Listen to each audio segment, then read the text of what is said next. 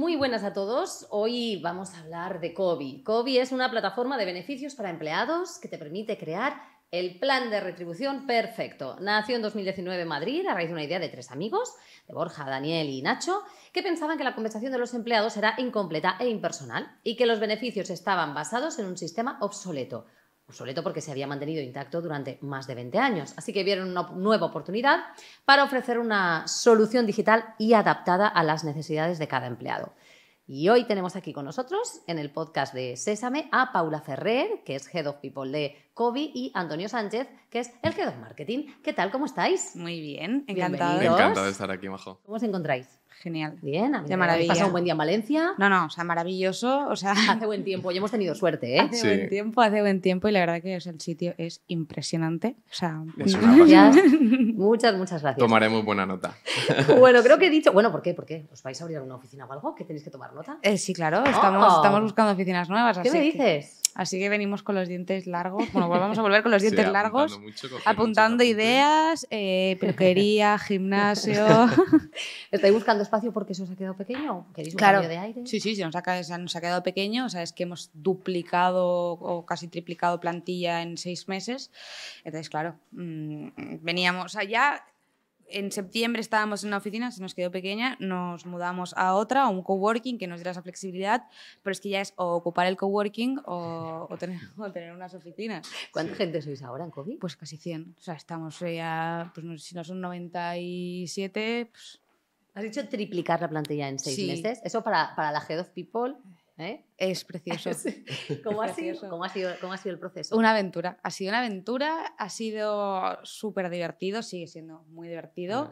Y evidentemente, oye, pues eso, pues un reto, un reto que es complicado. Es complicado porque, eh, claro, no es solamente eh, duplicar o triplicar la plantilla, sino es montar pilares fundamen- fundamentales en, en una compañía. O sea, escalar cultura, montar departamentos clave, implementar procesos, herramientas y todo eso, claro, a un ritmo, eh, pues, pues imaginar, de locura. De locura. Porque además es que estábamos comentándolo antes, es, es jovencita, 2019 es nada. O sea, hace tres años que se creó la compañía, con lo cual casi estaban en el proceso, pro- entiendo los fundadores, incluso de que generar esa cultura y de crearla cuando Sí, han sí. tenido que, Sí. que crecer rapidísimo. Totalmente, totalmente. Yo aquí siempre cuento la, la anécdota del abuelo Cebolleta que le digo. Es que yo fui de los primeros en entrar en. COVID, concretamente el cuarto. Entonces he visto esta explosión de, oye, pues llegar en aquel momento en el que estamos en una oficina ocupando una mesa a pasar ahora a, a ocupar un coworking y necesitar una oficina grande y bueno, e ir incorpora- incorporando profesionales de la talla, bueno, de, de Paula, que nos han ayudado a crear esa cultura y a crear esas dinámicas,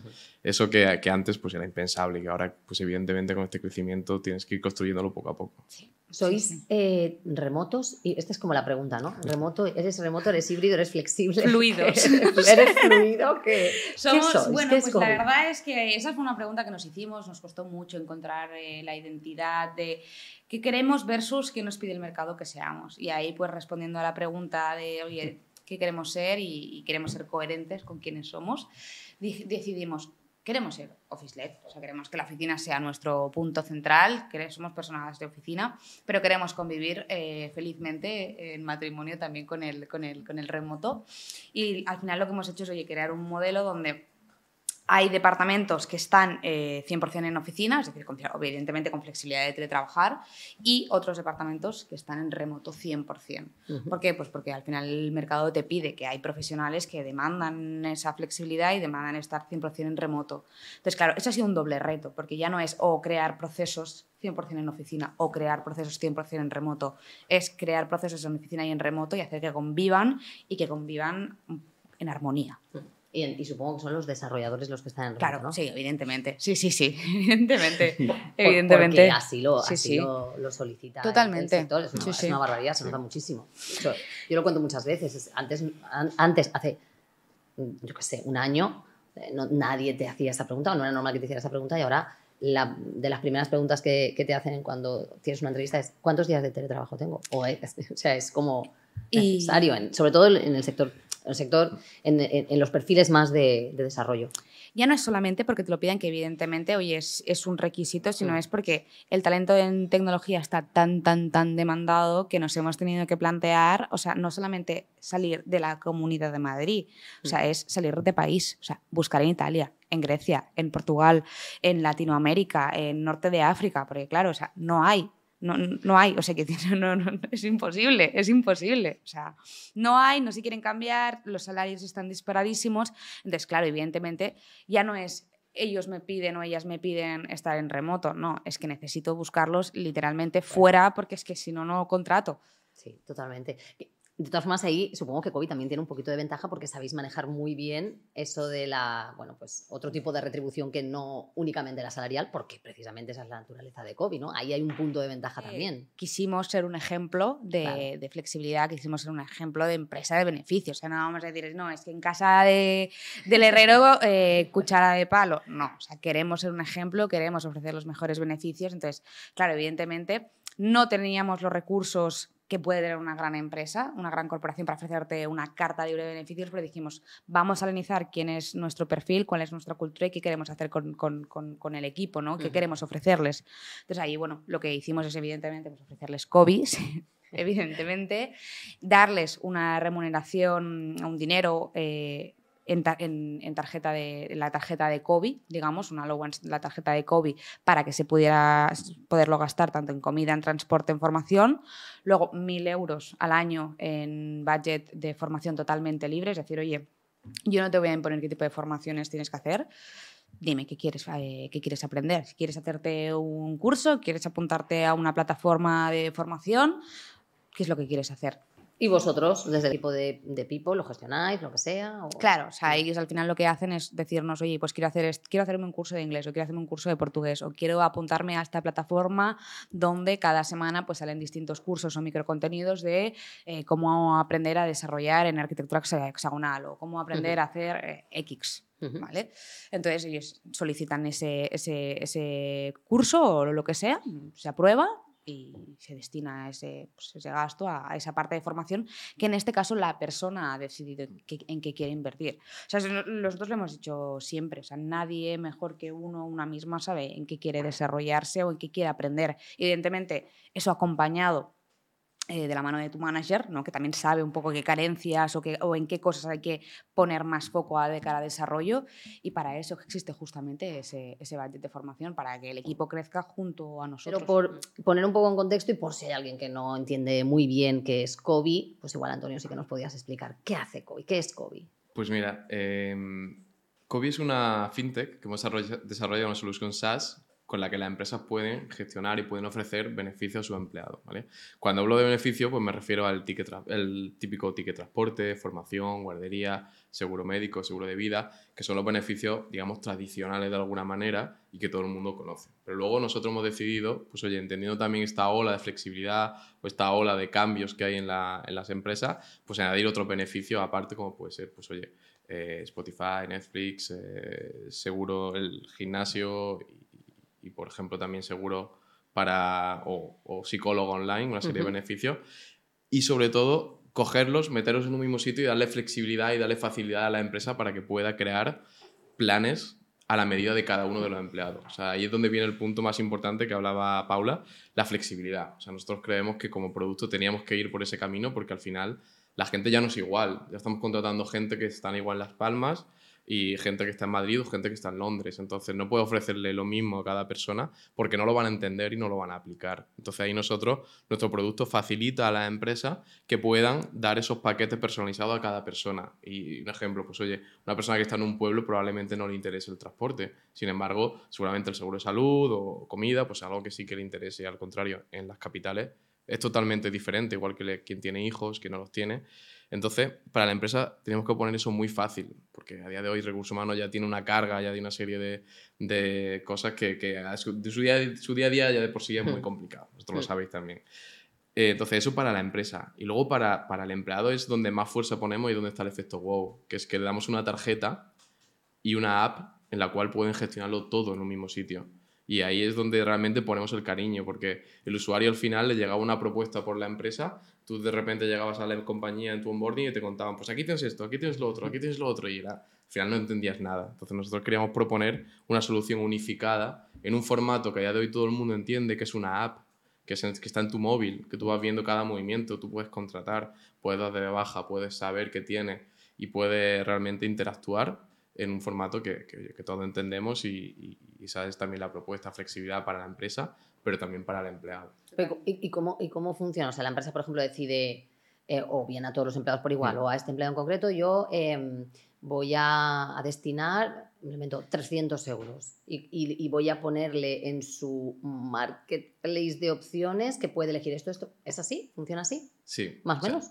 Hay diferentes formatos, diferentes maneras de ofrecer los beneficios. Pues está por un lado la retribución flexible, que es, oye, yo te dejo consumir de tu bruto y con eso obtienes un descuento. Uh -huh. O también eso, la empresa te puede facilitar un, un, presupuesto, una cantidad de dinero, 300 euros que has dicho, o como en el caso de COVID, 750 euros, una cantidad concreta a lo largo del año para que tú lo consumas como tú quieras. Es decir, si yo, por ejemplo, eh, que esto es algo también muy rompedor, innovador, que es el hecho de, de decir, eh, yo, por ejemplo, tengo un moto. Pues, uh -huh. oye, no, no, consumo transporte público a diario, pero un día pues, está lloviendo o un día se pincha la rueda. En ese caso, yo voy a, al metro, cojo mi, mi, mi, abono y lo pago con COVID. Entonces, esa, esa, cantidad ahora se va a dedicar concretamente a eso. No, no, me, no necesita o no está vinculado a prever una serie de cantidades, sino que yo puedo ir eligiendo en el momento en función de mis necesidades, porque mis necesidades van a ir cambiando a lo largo del año o a lo largo del mes. Claro. O sea, la mayoría de soluciones, y eso es algo que yo creo que todos los que estamos en COVID eh, hemos, hemos identificado muchas veces cuando hemos hablado con otras personas, es, sí, en mi empresa tengo muchos beneficios, pero realmente no sé cuáles tengo. O sea, tengo muchos beneficios, pero no sé cuáles son. Y eso es como, ¿cómo puede ser que te estén dando un beneficio y no sepas cuáles no seas son? consciente. Y ya no solamente eso, sino que tú no tengas la libertad de escoger cuál quieres y cuál no quieres, mm. porque o sea, es aplicar un café para todos en lugar de entender que cada persona tiene sus necesidades. Por ejemplo, quizás en función de la edad o en función del género, tus preferencias son unas. A lo mejor prefieres eh, seguro de salud o seguro de jubilación, o prefieres Netflix, prefieres gimnasio, prefieres comidas, ticket restaurantes.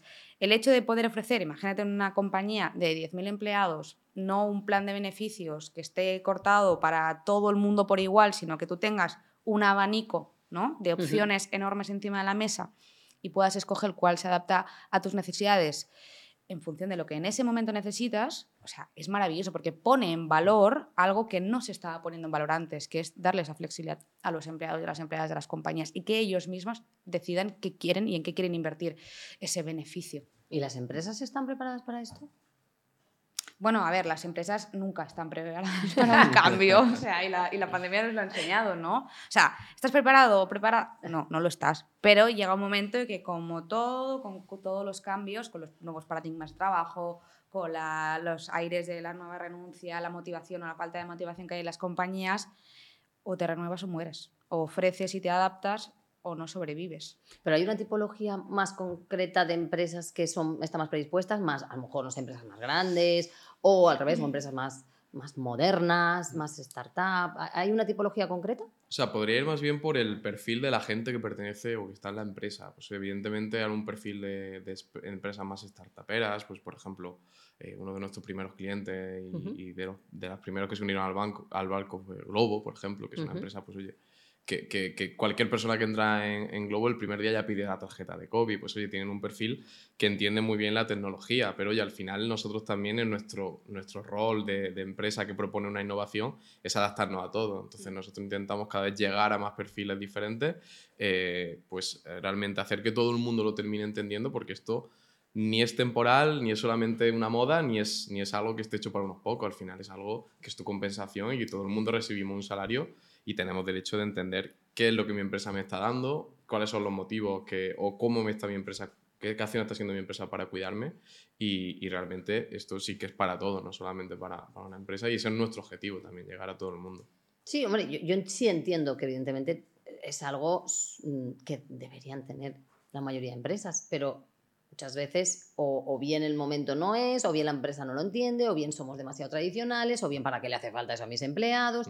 No, eh, no sé si hay stoppers, o sea, me, me, parece complejo. O sea, muchas veces eh, una simple transformación digital ya cuesta, ¿no? Porque yo me manejo muy bien con el Excel y no me hace falta que me pongas examen y que me pongas nada, porque yo ya con esto me apaño pidiendo las vacaciones a través del mail con los 500 empleados que tengo, que sigue ocurriendo, pero lo vuestro es un pasito más, porque es también un, no solo algo digital, sino que es un, un cambio de cultura o de, o de valorar al- a tu equipo de otra manera. O... Claro, pero es que poco a poco, poco a poco, o sea, es que el mundo se mueve hacia eso, o sea, Mm. es decir, el mundo se mueve hacia poner a, a las personas trabajadoras en el centro de las compañías. Esto lo, lo repito mucho, lo he dicho 100 millones de veces, lo voy a volver a repetir Claro hoy. sí. O sea, las compañías poco a poco empiezan a entender que el único activo importante que tienen son las personas. O sea, ya no es la tecnología, ya no son los procesos, ya no son las patentes, es decir, todo eso en el mundo es replicable. Lo único que no es replicable es el equipo que tú tienes, el talento que tú tienes. De hecho, estoy segura que vosotros esto lo, tenéis lo tenéis súper claro. Entonces, claro, a medida que hay esa conciencia ya social de valorar eh, al equipo, valorar a las personas, ponerlas en el centro, es cuando entonces empiezan a, a co- a cobrar sentido soluciones como, como la de COVID o como muchas otras soluciones que están enfocadas precisamente en esa employee experience, en esa motivación eh, de, los, de, de las personas que trabajan en una, en una compañía. ¿Estáis en España solo o está COVID en más países? Lo digo por si hay, si hay predisposición también a lo mejor Sí, sí, sí. geográfica. Portugal, estamos en Portugal y empezando en Latinoamérica. ¿Y, y veis alguna diferencia entre la aceptación de este tipo de, de servicio, de solución, no sé cómo llamarlo, eh, por ejemplo, entre Portugal y España, que es donde a lo mejor tenéis más experiencia? Pues aquí concretamente hay algunos cambios, evidentemente, a nivel fiscal, porque, claro. porque nuestro producto tiene un componente que sería la retribución flexible, que es una pequeña parte o una parte de, de lo que nosotros hacemos. En ese caso sí, pero luego hay otros beneficios que son internacionales o que realmente eh, sirven en todos los mercados y concretamente en Portugal.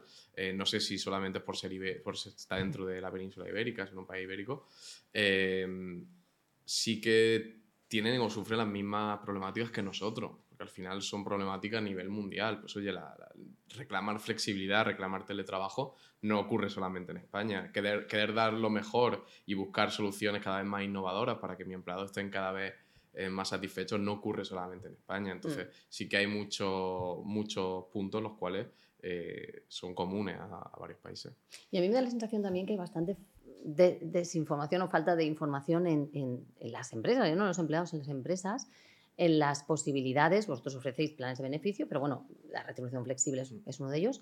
Sobre la retribución flexible, o sea, no son conscientes de que no es un coste extraordinario para ellos, que su empleado va a pagar menos luego Hacienda. O sea, hay, eh, yo lo percibo porque hablo, pues, evidentemente, con muchas empresas y muchas veces de recursos humanos y es como, ah, no, yo eso no. Y es como, pues sí, eh, que no supone nada negativo para ti, al revés. Ahí, ahí hay mucha falta de información que entiendo que desde marketing también tenéis que hacer un curro muy, Sí, muy importante sí. de, de evangelización o de información, ¿no? Sí, sí. Al final, completamente desde, bueno, a la hora de explicar el producto y entender, oye, qué es, qué es todo esto de lo que estamos hablando, hay un, hay un tema de que hay ciertas palabras que suenan, suenan mal. Pues oye, hay ciertos términos que no todo el mundo pues, tiene en su día a día, que hay que terminar, que hay que explicarlo y al final lo que hemos nosotros decidido o, lo- o uno de los puntos que intentamos llevar a cabo es no decir o no ir a esas palabrotas. Retribución flexible es como una palabra prohibida, aunque es parte de lo que hacemos, pero intentamos, oye, Ya. esto igual suena mal, la gente se asusta. cuando al final lo que le estás diciendo es que puede consumir una parte de su salario y va a y, Mm. eh, en un producto que va a usar sí o sí, porque a comer vamos a ir todos y vas a conseguir un ahorro. Eso es así de fácil. Eso lo entiende todo el mundo.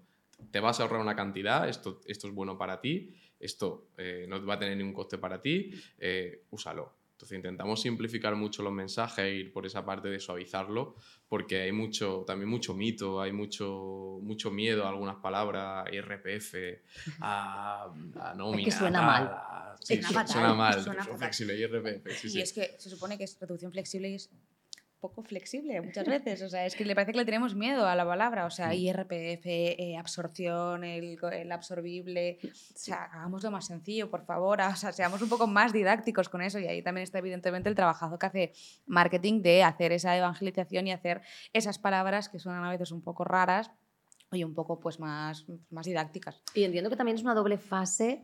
O sea, primero, em, pues convencéis a la empresa, eh, convencéis o la empresa ya está convencida, ¿vale? Pero en fin, la compañía, la, dirección, me da igual quién sea, recursos humanos, decide, oye, voy a implantarlo, me parece súper guay.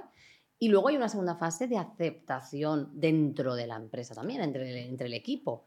que se explique bien, o sea, que por, por parte de la compañía se explique bien, que les llegue a todos los empleados, pa- para, que haya una penetración de, de ese tipo de beneficios en todo el equipo, ¿no? Sí, sí, justo. O sea, cuando una empresa decide ofrecer COVID, al final es cuando empieza realmente nuestro trabajo. Porque ahora tienes que eh, realmente primero a los directores de recursos humanos que han implementado esto, hacerle que, que lo entiendan, que lo sepan eva- evangelizar, que lo sepan explicar, aunque normalmente ya llevan con, con un knowledge bastante grande de esto, pero luego también llega la parte que tienes que explicárselo al usuario. Y el usuario, aquí es donde nosotros realmente queremos marcar la diferencia, que no queremos hacerle un mensaje comercial de, oye, esto tienes que hacerlo porque, porque te lo marca tu empresa y supone tanto, ¿no? Oye, aquí es donde realmente queremos hablarle de tú a tú, que entienda que esto es algo bueno para él, que supone un ahorro, que tiene una serie de productos que, que va a consumir sí o sí, porque ya te digo, todo el mundo va, va a comer. Entonces, ahí viene un ejercicio de, de- de entender también a cada empresa sus perfiles y, y realmente adaptarnos con la comunicación, con los materiales eh, y realmente hacer conseguir el objetivo. Nuestro objetivo es que el usuario lo use porque lo entienda, Mm. no solamente lo use porque, porque se lo han, le han obligado o algo, sino que esto lo use y al, al final lo que sabemos es que el, el mejor, lo mejor que nos puede pasar es que dentro de una empresa o un empleado se lo recomienda a otro. Porque cuando eso pasa, ya no, ha- ya no para. Ya empieza a crecer, ya empieza a crecer y cada vez va tomando un- una entidad mayor. Eh, tú dices, eh, Kobe es una fintech. No, por- por- ¿En qué concepto es una fintech?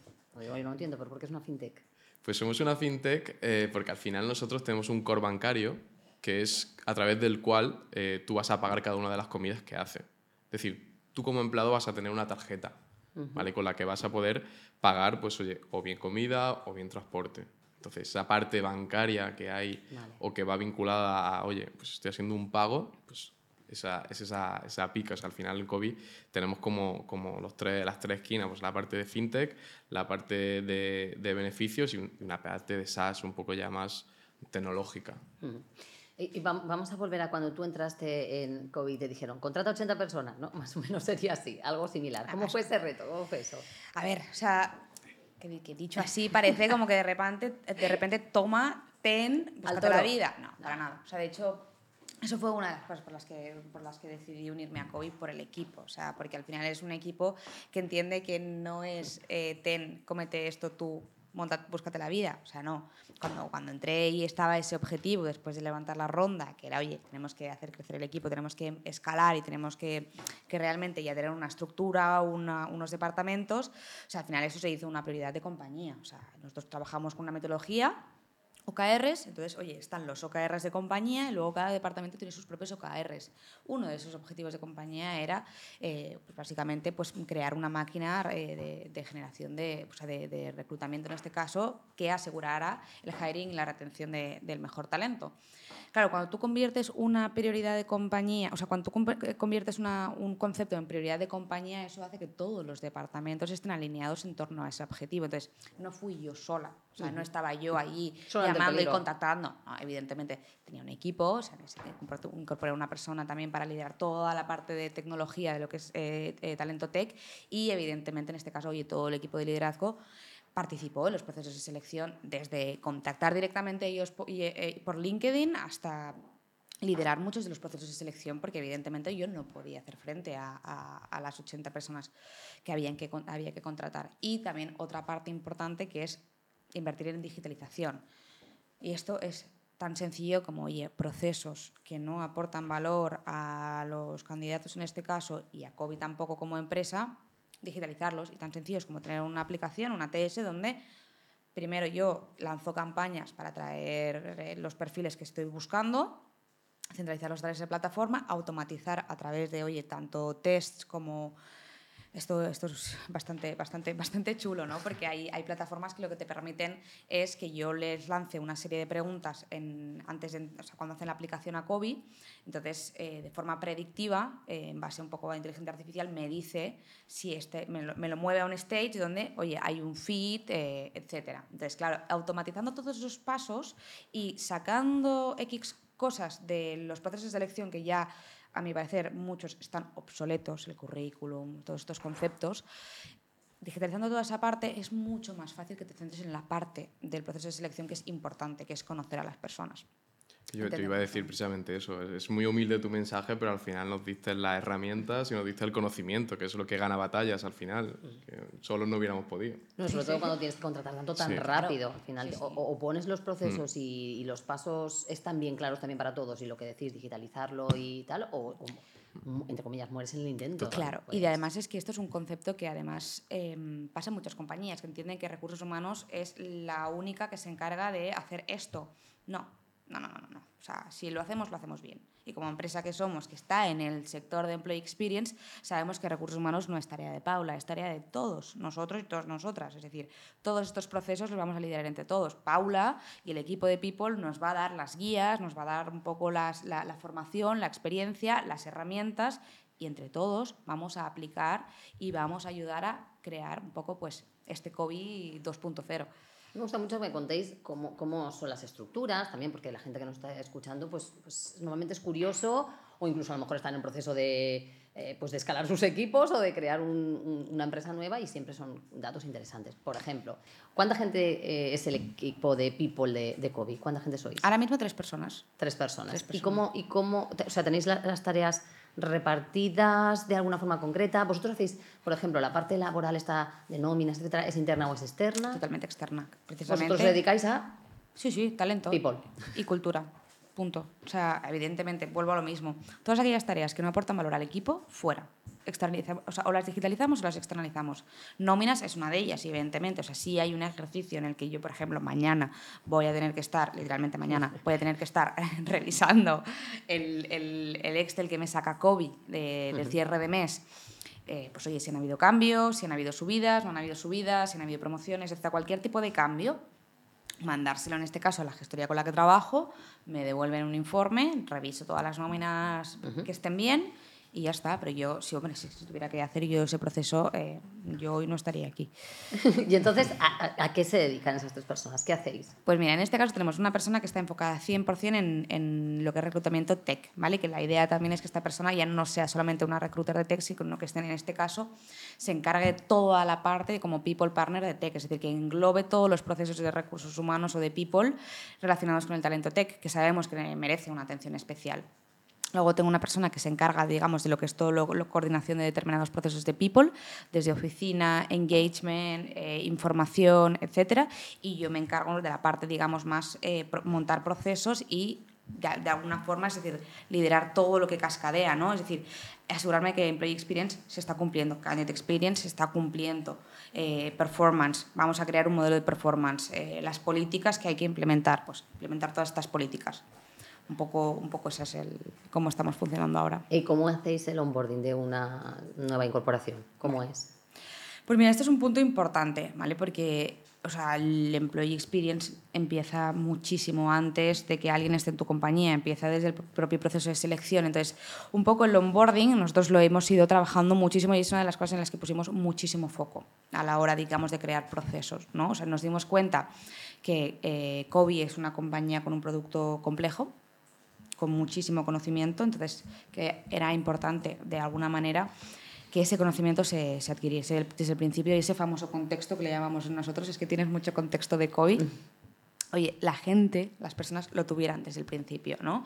Entonces, básicamente ahí lo que hicimos fue montar unas sesiones de, digamos, de onboarding con cada uno de los departamentos semanalmente, y recientemente lo que hemos eh, añadido es un onboarding buddy, que es una persona que es tu mentora, durante el proceso de onboarding que te está acompañando eh, también desde, digamos, la perspectiva de cultura, ¿no? Eh, para ayudar a la persona que el sentimiento de pertenencia a la compañía sea mucho mayor y lo hagas desde una persona que va a ser un poco pues tu mentor o tu partner o alguien que te va a acompañar desde la perspectiva más de relaciones interpersonales y ya no solamente desde aprendizaje y que te va a introducir a, oye, a conocer al equipo, cuáles son los restaurantes de la zona, dónde está la información que necesites. Es decir, que si yo tengo alguna duda de COVID, voy a acudir a esta persona uh -huh. que sé que se me ha asignado precisamente para hacerle todas las preguntas y no tener ese miedo de, es que tengo un montón de preguntas y no sé quién preguntarle. No te preocupes que tienes a tu buddy, que va a ser la persona que te va a estar acompañando durante estas semanas a resolverte cualquier, cualquier duda. Y evidentemente una parte súper importante que es toda la documentación, digamos, de los procesos de la compañía. Nosotros trabajamos con Notion, entonces ahí está lo que es la Wikipedia, la sabiduría de Kobe. Entonces, bueno, pues en esas sesiones, digamos, de onboarding, cada uno de los departamentos pues explica oye, pues esta es la información, yo te explico, te doy una orientación del departamento, cómo hacemos las cosas. De todas formas, en Notion está toda la información. Entonces, lo que hacemos es crearles un, calendario donde ya les ponemos espacios donde este espacio utilizarlo también para documentarte en Notion y ir viendo cómo, cómo se hacen las cosas. Y, es, y, y luego hacéis un seguimiento periódico, sobre todo al principio, por saber cómo están haciendo las incorporaciones? Sí. ¿Desde People o desde, los People y luego cada uno de los managers, evidentemente, lo hace con su equipo. Nosotras lo que hacemos es ponernos un wrap-up, onboarding wrap-up, que es hoy al final del mes, del mes y medio, en función también de, dependiendo de los perfiles, yo me siento a tener una charla eh, con ellos. Bueno, en este caso, ah, antes lo hacía solamente yo, ahora lo, está, lo estamos haciendo todo el equipo, porque por capacidad ya no puedo hacerlo solamente yo para preguntarles, oye, ¿cómo está siendo la experiencia? Mm. Feedback, cosas de mejora. Y de ahí, es que justo es de ahí de donde han salido la mayoría de, propuestas de mejora del onboarding, ¿no? Oye, pues no me pongas tantas sesiones en un día porque es que acabo con la cabeza llena. Entonces intentemos sintetizarlas por la mañana. Entonces, yo les pregunto qué tal, cómo son, con qué expectativas entrabas. ¿Estas expectativas están alineadas? ¿Qué tal está siendo la comunicación con el equipo? Oye, esto es un espacio seguro, cuéntame qué necesitas, cómo te puedo guiar. Y claro, ahí sale, salen muchísimos inputs de mm. mucho valor para nosotras. Y por, por complementar, mm. simplemente, eh, como sabíamos que esto era un, reto y era algo que nos iba a, suponer un, un, sobreesfuerzo, es uno de los objetivos, uno o dos de los objetivos que tenemos como empresa van vinculados a esto. Uno, ser el mejor talento o ser realmente atractivo en el mercado. Y otro, documentar. O sea, como empresa nos tomamos muy en serio el hecho de que de que ese Notion que contaba, que contaba Paula esté realmente relleno por todo el mundo, esté bien hecho y se tome como una Biblia de la empresa. Y realmente nosotros trabajamos con una metodología de OKRs, vamos cascadeando cada, cada Q, pues que haya un objetivo de cada uno de los dos puntos para obligarnos a tenerlo todo muy bien documentado y obligarnos a, a, a trabajar nuestra imagen o trabajar como marca, pues oye, lo que transmitimos también en cuanto a a toda la parte de talento y a toda la parte de people. Sí, o sea, es eso, es tener una cultura de documentación también desde la perspectiva de la empatía, de entender que no todo el mundo tiene el conocimiento que tú tienes y que tenemos, o sea, el deber y la obligación detrás de todo ese knowledge interno que tenemos, cada uno de nosotros y nosotras, transmitirlo a las personas que, que, se incorporan, porque justo fue una de las cosas que nos dimos cuenta es que era, que era un problema, que el conocimiento estaba centralizado en unas personas, en personas que llevaban X periodo de tiempo en la compañía y que eso estaba costando mucho que se transfiriese. Entonces, el conocimiento tiene que ser de todos y de todas, o sea, no puede pertenecer solamente a un grupo de personas. Todo eso se tiene que democratizar y se tiene que, de alguna manera, plasmar en un, algún lugar para que cuando alguien entre y tenga alguna duda de esta feature, este proceso, esté todo en Notion. Mm.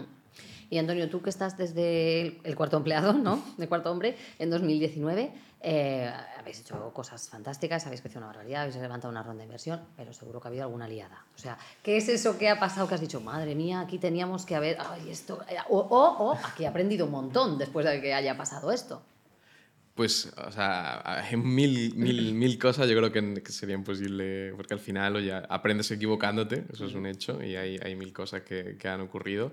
Eh, o sea, yo creo que también, pues, eh, un, algo que, o, algunas cosas que han ocurrido, por ejemplo, eh, durante la pandemia, pues como todas las empresas intentamos iterar o intentamos hacer alguna, algunas acciones que luego pues oye, invertimos tiempo pensando que era lo mejor, que, que luego no, no, fueron, también por intentar, oye, hacer una acción eh, que pensábamos que era lo mejor y que en realidad iba en contra de nuestra filosofía o iba en contra de, de, de lo que nosotros queríamos conseguir como, como, empresa. Entonces, aquí ha habido algunos aprendizajes que hemos, que hemos ido haciendo y que no es una aliada como tal, pero sí es algo que hemos dicho, oye, estamos aprendiendo y vamos a construir la cultura sobre estos errores que vamos cometiendo, porque al final es los que van a hacer que crezcamos y que en unos años digamos, pues oye, no, no, no todo ha sido éxito, sino que también ha habido algunos fracasos que han hecho que, que, lleguemos hay a esto. Hay que liarla, o sea, cuando la lías aprendes y si has aprendido bien no lo vuelves a repetir, pero es absolutamente inevitable no liarla, sobre todo en sectores como pues esto, de innovación, de tecnología, de, de, disrupción, de hacer cosas que no has hecho nunca, de crecer demasiado rápido. O sea, es imposible que no la liemos. No, no, y, y, estás haciéndolo mal si no te estás equivocando, literalmente. O sea,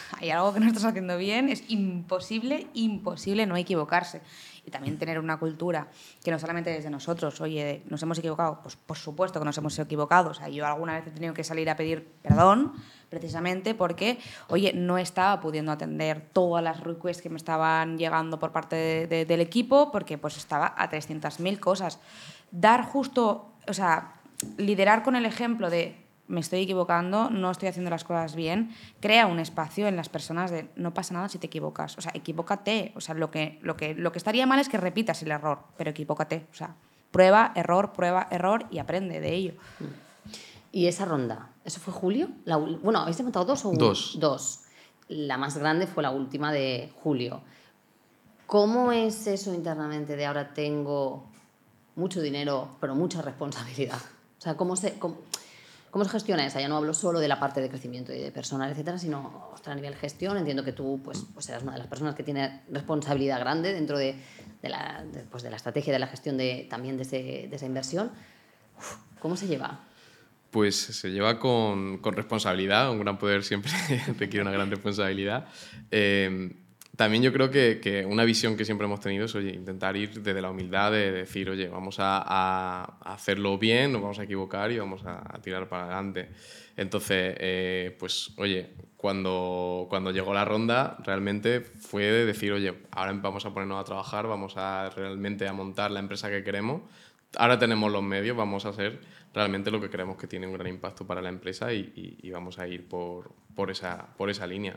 En- evidentemente, lo primero, y que fue lo primero que hicimos cuando llegó la ronda, fue decir, ahora tenemos el dinero, lo que nos faltan son talento y equipo de calidad que nos ayude a, lo siguiente, porque el dinero al final no es, no es nada, lo que es importante es gente con, proyectos, con ideas, con buenas ideas, con ideas disru- disruptivas que realmente cambien el mercado y era, era lo que nosotros al principio pues queríamos tener y eso poco a poco, también gracias a recursos humanos, a People, pues lo vamos consiguiendo y, y fue lo primero que hicimos, fue sentarnos y decir, necesitamos más gente, Claro. por fin.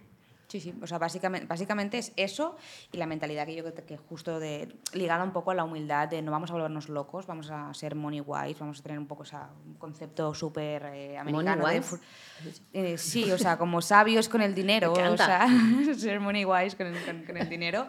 Y es tener una mentalidad que justo hacía hace poco que, que lo estuvimos comentando un poco más en voz alta, es eh, no ser tan unicornios y ser un poco más camellos.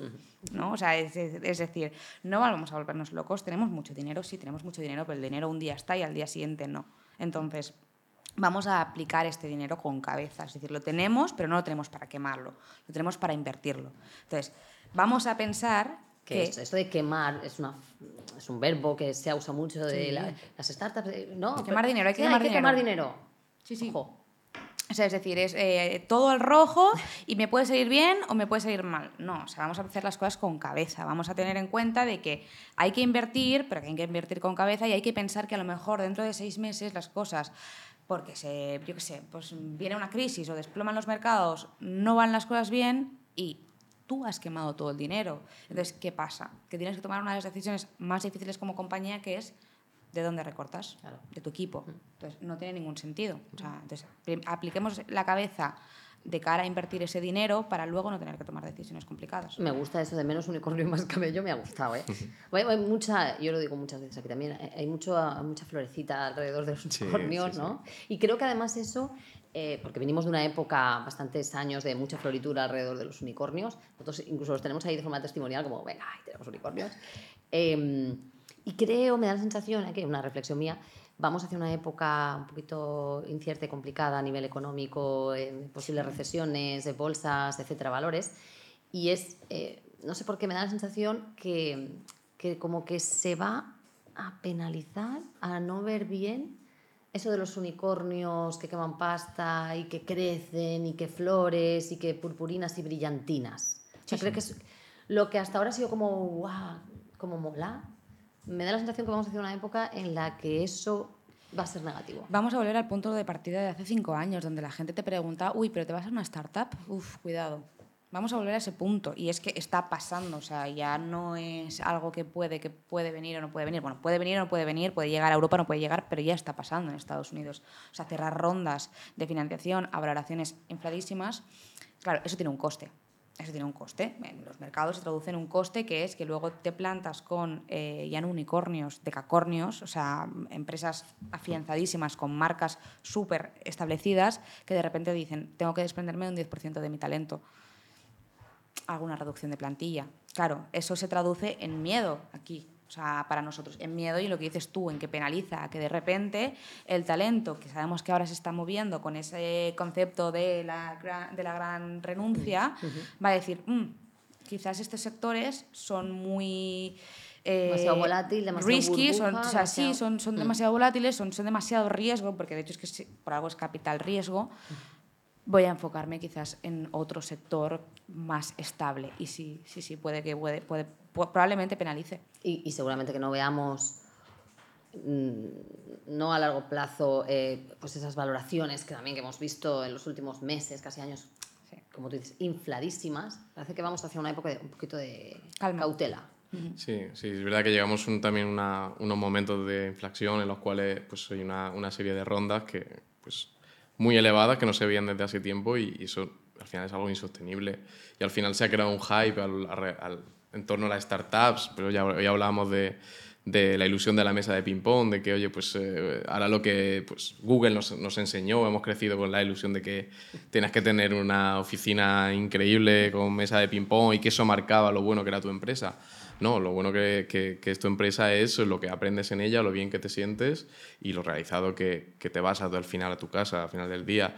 Y eso es algo que, que se ha creado muchas capas de, de hype, eh, ya lo Mm, digo, sí. eh, a lo largo en torno a las startups y que, que poco a poco se tiene que ir limpiando, porque eso al final era quemar dinero de una manera irresponsable y que no te llevaba, y no te llevaba nada. Ahora estamos en un punto en el que los mercados no acompañan esa inyección de dinero salvaje que ha, que ha ido y que, oye, pues ahora se van a ver cuáles son las startups que realmente valían, cuáles han construido de, de verdad algo verdadero y cuáles simplemente estaban poniendo césped en el suelo para, para, para ser más, más guay. Entonces, eh, ese también es el concepto de poco de, de- de camello, de decir, pues eh, ahora viene, un, viene el desierto, pues vamos a, a pelear que llega el siguiente oasis. Y al final, pues una frase que, que a mí me gusta decir es pues, que en los peores momentos se ven, se ven las mejores empresas o las mejores personas.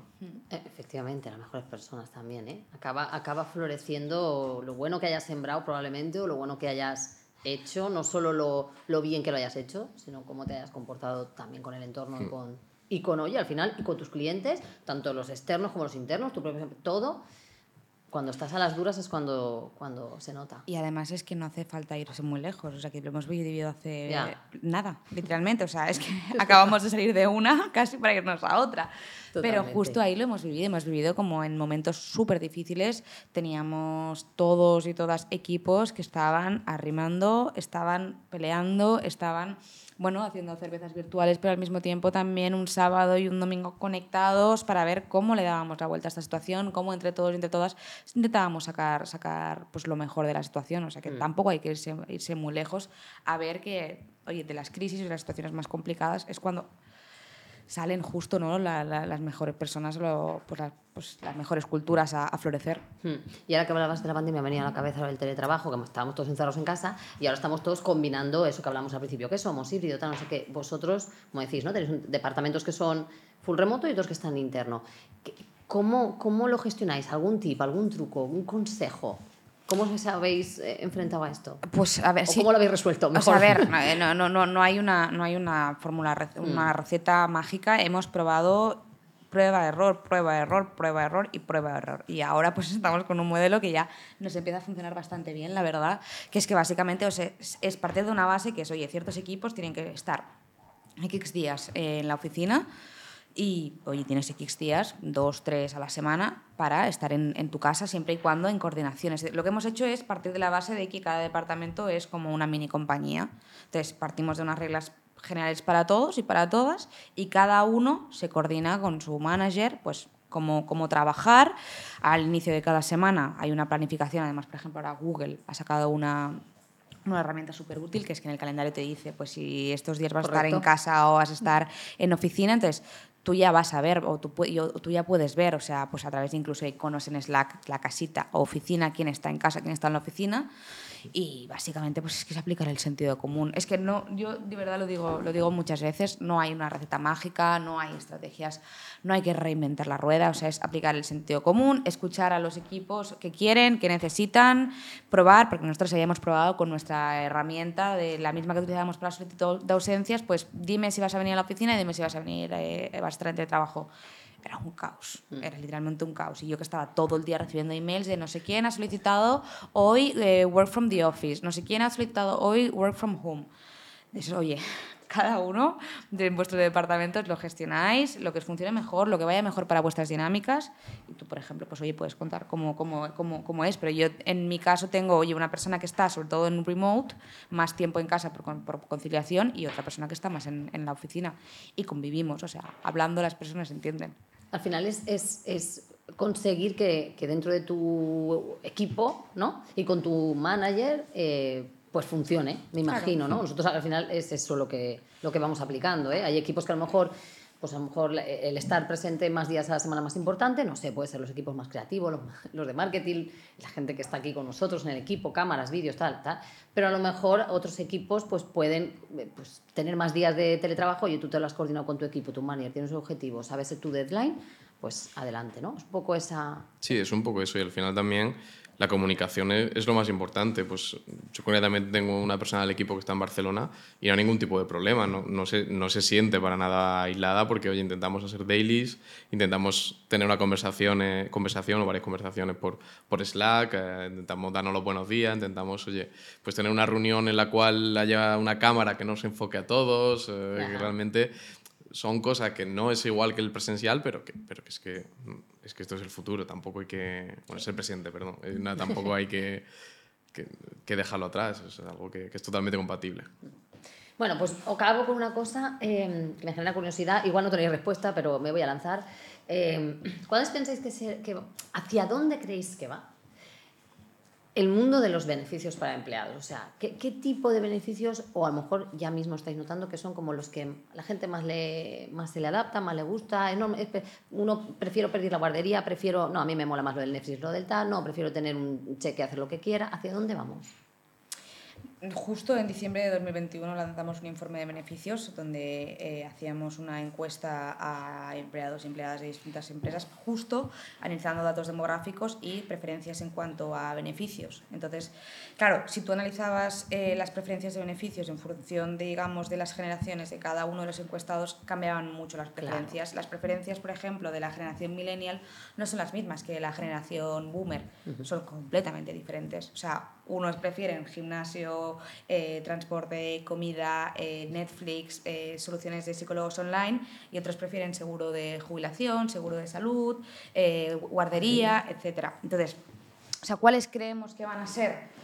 La verdad, o sea, no, no, no, no lo sabemos. O sea, ahora mismo la tendencia, digamos, en el futuro, en el corto plazo, está muy, muy enfocada a lo que es el bienestar tanto emocional como físico y evidentemente también la parte de, la salud, de salud financiera. O sea, esos son los tres pilares, digamos, de lo que es el futuro en el corto plazo. Y luego en el largo plazo, o sea, ya hay en este caso datos que nos arrojan algo que justo antes eh, veníamos hablando, que es muy poco sexy, pero que va a ser una realidad, pues, por ejemplo, en, en, en un país como España, que tiene una tasa de natalidad ahora mismo tan baja, que es básicamente o sea, el, un plan de pensiones. O sea, ¿por qué? Porque, oye, estamos viendo que España ahora mismo es uno de los países con una tasa de natalidad más baja. Eso quiere decir que eh, en este caso, en el futuro, las pensiones, las pensiones, pues no sabemos de momento quién que las va a pagar. Lo que sí sabemos es que esto en los próximos 40 años se va a triplicar. O sea, la tasa de personas que en este caso están en pasivo y en activo se va a triplicar a, tal, a como está ahora. Entonces, una de las prioridades probablemente de las personas eh, que dentro de 30, 40 años estén en el mercado laboral, probablemente en cuanto a beneficios sea el plan de pensiones, que no es sexy, ¿no? Es decir, soluciones de mental health o pues, eh, no sé, que los patinetes estén exentos, de, los patinetes eléctricos estén exentos de retribución flexible. Eh, o sea, perdón, estén exentos de impuestos, sino que en este caso, pues oye, eh, cómo se adapta un poco a las necesidades en función de cómo está tu contexto socioeconómico en ese momento. Mm. ¿Y cómo estás tú? O sea, generacionalmente tiene mucho que ver o incluso momento de vida en que te encuentres. Si te acabas de divorciar, si acabas de tener un hijo, es que claro, muchas veces hablamos últimamente nosotros de, de cómo ha cambiado también para las empresas el eh, pues el trabajar con sus equipos desde la necesidad de individualizar las soluciones o las acciones que tienes con ellos. O sea, ya no va de los programadores, los financieros, los eh, técnicos. No, o sea, es algo individual. Totalmente. Yo creo que el futuro al final irá por ahí, porque ah, hemos hablado, hemos puesto sobre la mesa un montón de tipos de beneficios de manera, pues oye, por ejemplo, el año pasado muchas empresas hablaban de, de, la criptomoneda, de cobrar en criptomoneda. Pues ya nadie habla de eso. qué, curiosidad. Ya se ha ido, ¿eh? el tema ya se ha ido.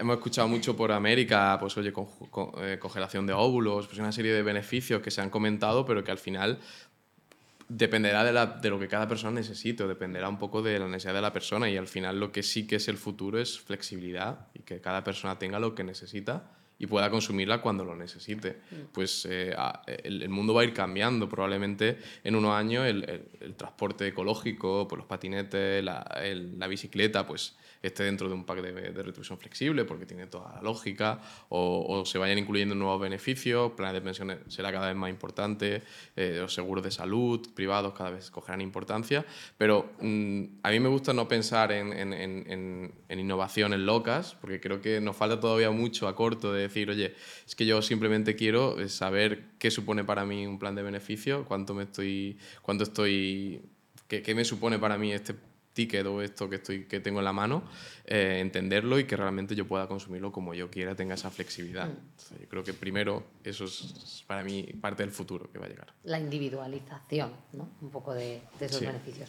Bueno, chicos, Paula, Antonio, muchísimas gracias. Se nos acaba el tiempo, estaremos aquí horas y horas y horas.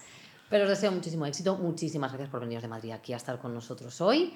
Mucho éxito, eh, mucho camino por delante lleno de, de, de, grandes alegrías que esperemos compartir y mucho camello también. Yo mucho camello. Muchísimas gracias. Gracias, chicos. Muchas gracias. Hasta luego. Hasta luego.